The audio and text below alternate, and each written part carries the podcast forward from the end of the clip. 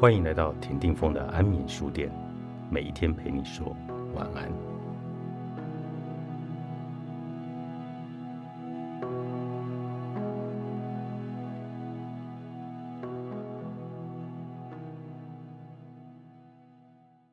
冰岛的隐形居民有他们特殊的性格，他们是社会动物，生活和我们非常相似，他们的饮食和我们类似。穿着打扮也和我们雷同。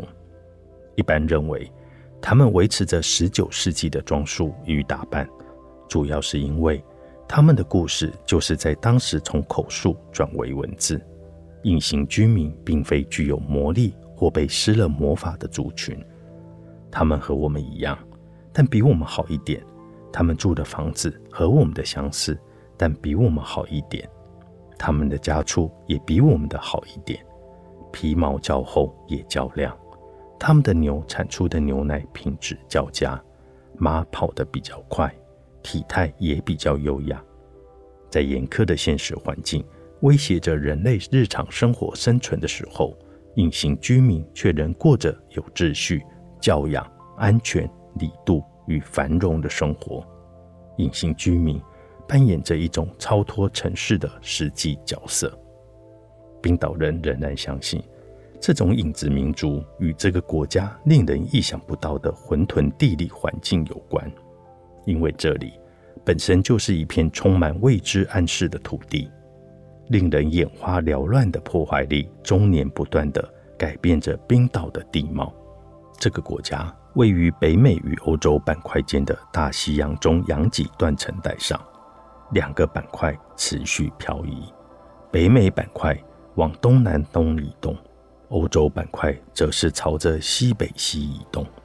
至于冰岛这块土地，就算不是长期处于火山爆发的状态，也是处在持续不断的活动状态，每周都可能出现数百次的地震活动，可以用群来做单位。而我们先前并不知道这个字也能够被用来计算地震事件。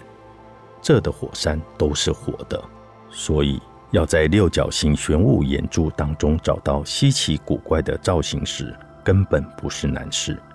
有些石柱比较软、比较圆的枕头造型，有些则是各种形状古怪的火成岩。熔岩流在一天内可以形成各种怪异的物质，从烧滚流动的漩涡到硬质的几何形水晶。应有尽有。然而，熔岩地也很有可能有如月球表面的荒芜平原，上面不是覆盖着历经千年岁月的苍白苔藓，就是长满大片大片的紫色鲁冰花。冰河冰占了这个国家约百分之十一的面积，以致这片动荡不安的土地上的冰河期、冰川与冰雪。就和滚烫的间歇泉从地里流出与冒泡的泥池，以及蒸腾的硫磺池、热池一样的普遍。整片的景观似乎都处于一种即将变动的状态。即使在气候变迁发生之前，冰河便已像是随时都会朝着平原开展而下。在北边的杰古沙龙冰河湖。那的流冰带着令人意外的热情青绿色彩，有些上面还带有沉淀。它们以壮观之姿从寒冷的西湖流向黑色沙滩。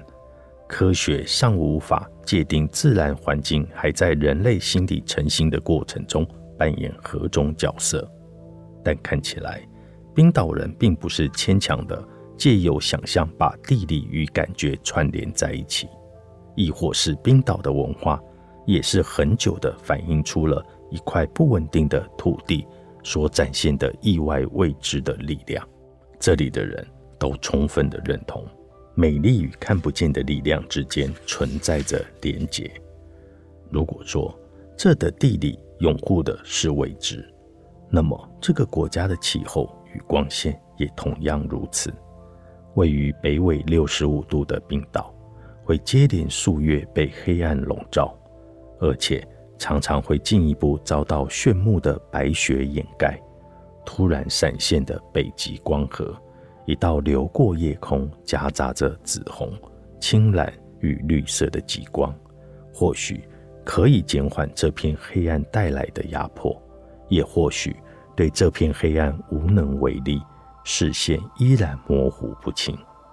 诗人马克·温德利克在想起冬天的一次乡间旅行时，曾对我说：“咆哮的狂风以及两英尺深的积雪，天很黑，伸手不见五指。我是去那骑马的，但在这样的情况下，我想我们大概都得待在室内了。可是我的朋友问我：‘你干嘛不去骑马呢？’于是我们就全整装待发。”真的是伸手不见五指，不过马都知道我们身在何处。然后突然间，在这个地方，我们全都看见了。隐形的奥义，作者阿奇科布西，上周出版。